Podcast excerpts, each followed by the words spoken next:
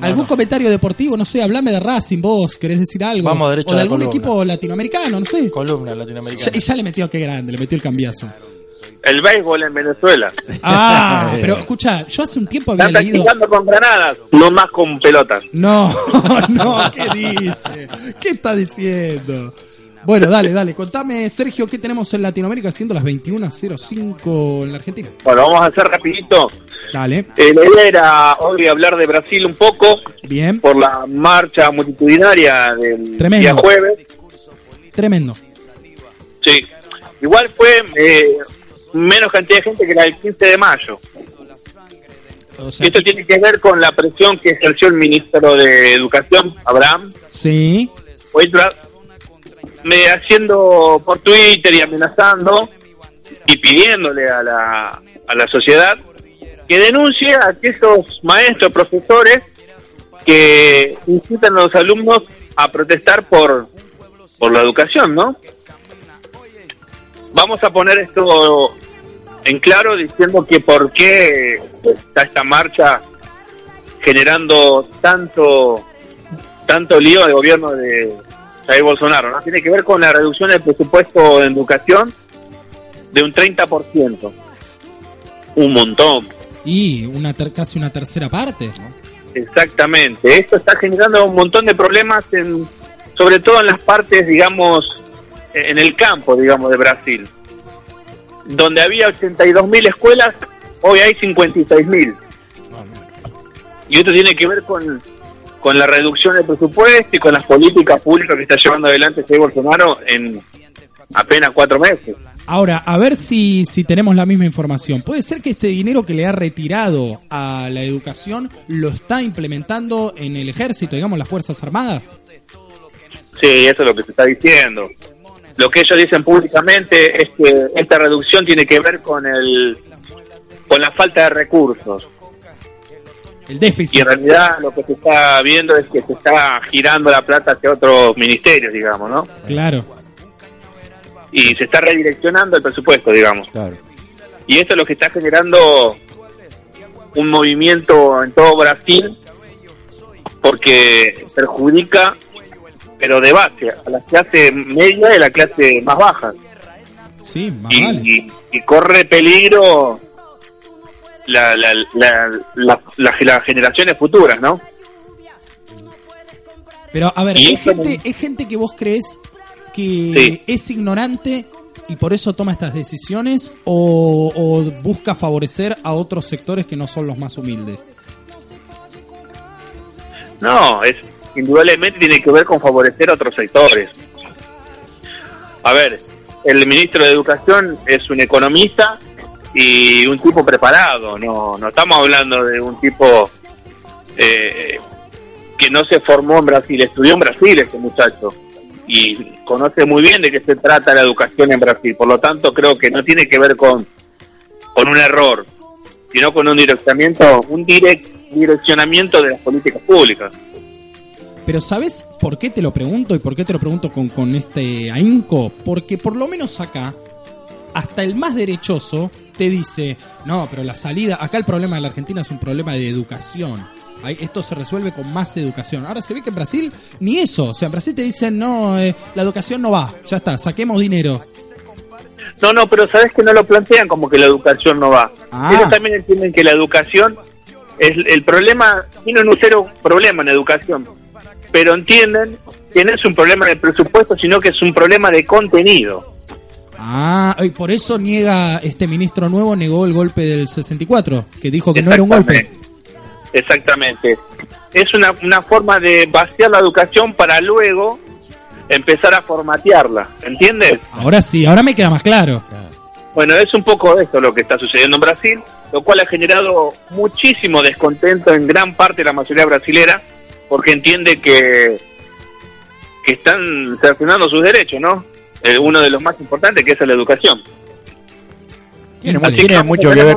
esto porque esto recién comienza, es la segunda marcha y creo que esto está haciendo cada vez más, este, con el tema de las redes y los medios de comunicación, hace que la población esté más al tanto de cada una de estas eh, situaciones, ¿no? Pero ahí tenemos algo para marcar, que es lo que dijiste al principio. A pesar de que hay más viralidad, si existe el término, eh, se Sí. viraliza más la noticia, vos decís que en la calle hay menos gente. Sí, hubo una reducción de, por ejemplo, la primera marcha hubo 220 ciudades que se movilizaron. Y para esta marcha de jueves hubo 82 ciudades movilizadas. Ah, mira, y sí, claro, una, también una siendo tercera una gran cantidad de personas igual. Pero ¿qué sucede también con esto que decís vos? Este, de alguna forma, esta cosa de amenazar para que se denuncien a los profesores, lo que haces también es ideologizar la, la protesta. Y aquellos que protestan lo hagan con más este más cargados de ideología y más seguros de lo que están pidiendo, porque saben que ya no se trata de solamente ir y marchar, se hace un compromiso político con lo que se pide. Claro. Y vos Por decís que tanto- eso atrae menos gente. Y está, hay que esperar. Esto recién comienza, es la segunda marcha y ha tenido mucho rebote porque ven que esta situación se ve afectada también por el por los problemas económicos que tiene Brasil Claro.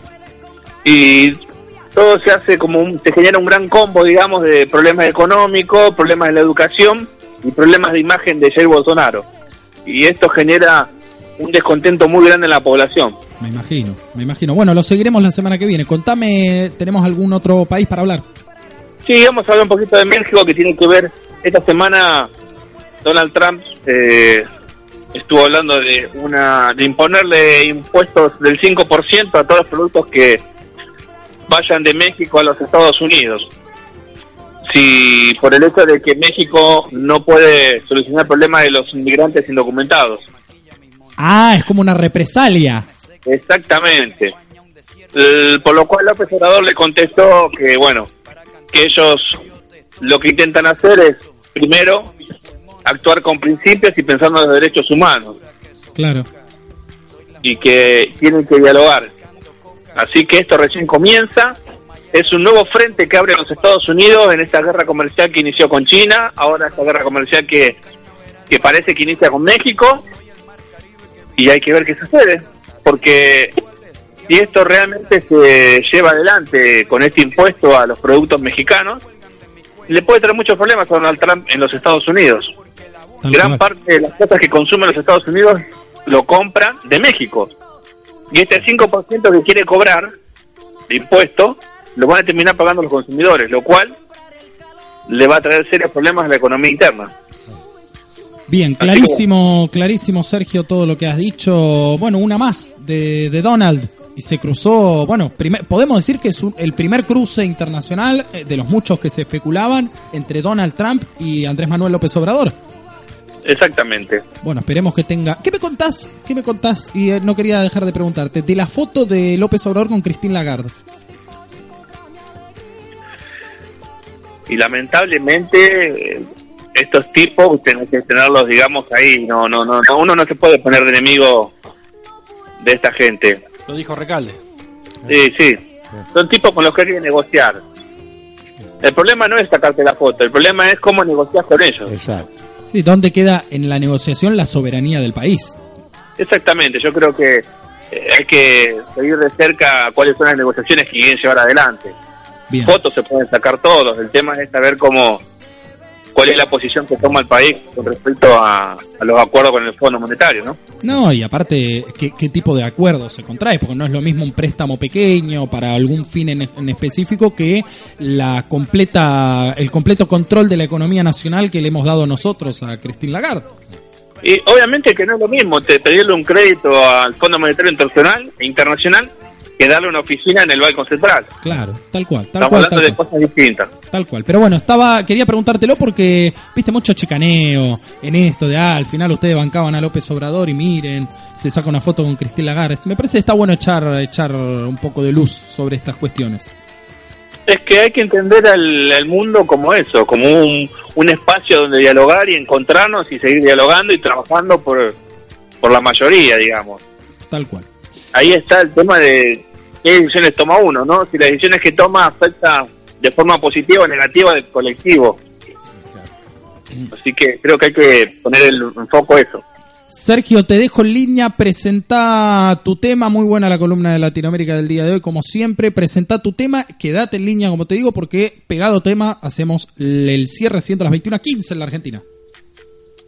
Es un tema nuevo, nuevo no, reversionado por David Lebón Sí. con la compañía de Andrés Calamaro, Mira vos, parado en el medio de la vida, un tema de Cerú Girán, pero por algo en especial lo elegiste. un tema que me gusta mucho. Muy y bien. que eh, hay partes de la, de la letra que me parece que refleja un poco lo que en estos momentos siento como argentino, como trabajador. Perfecto, lo escuchamos y ya volvemos con el cierre. Ya nos vamos, quédense tranquilos. El que tiene compromiso después de las nueve y pico, quédense tranquilos que ya nos vamos.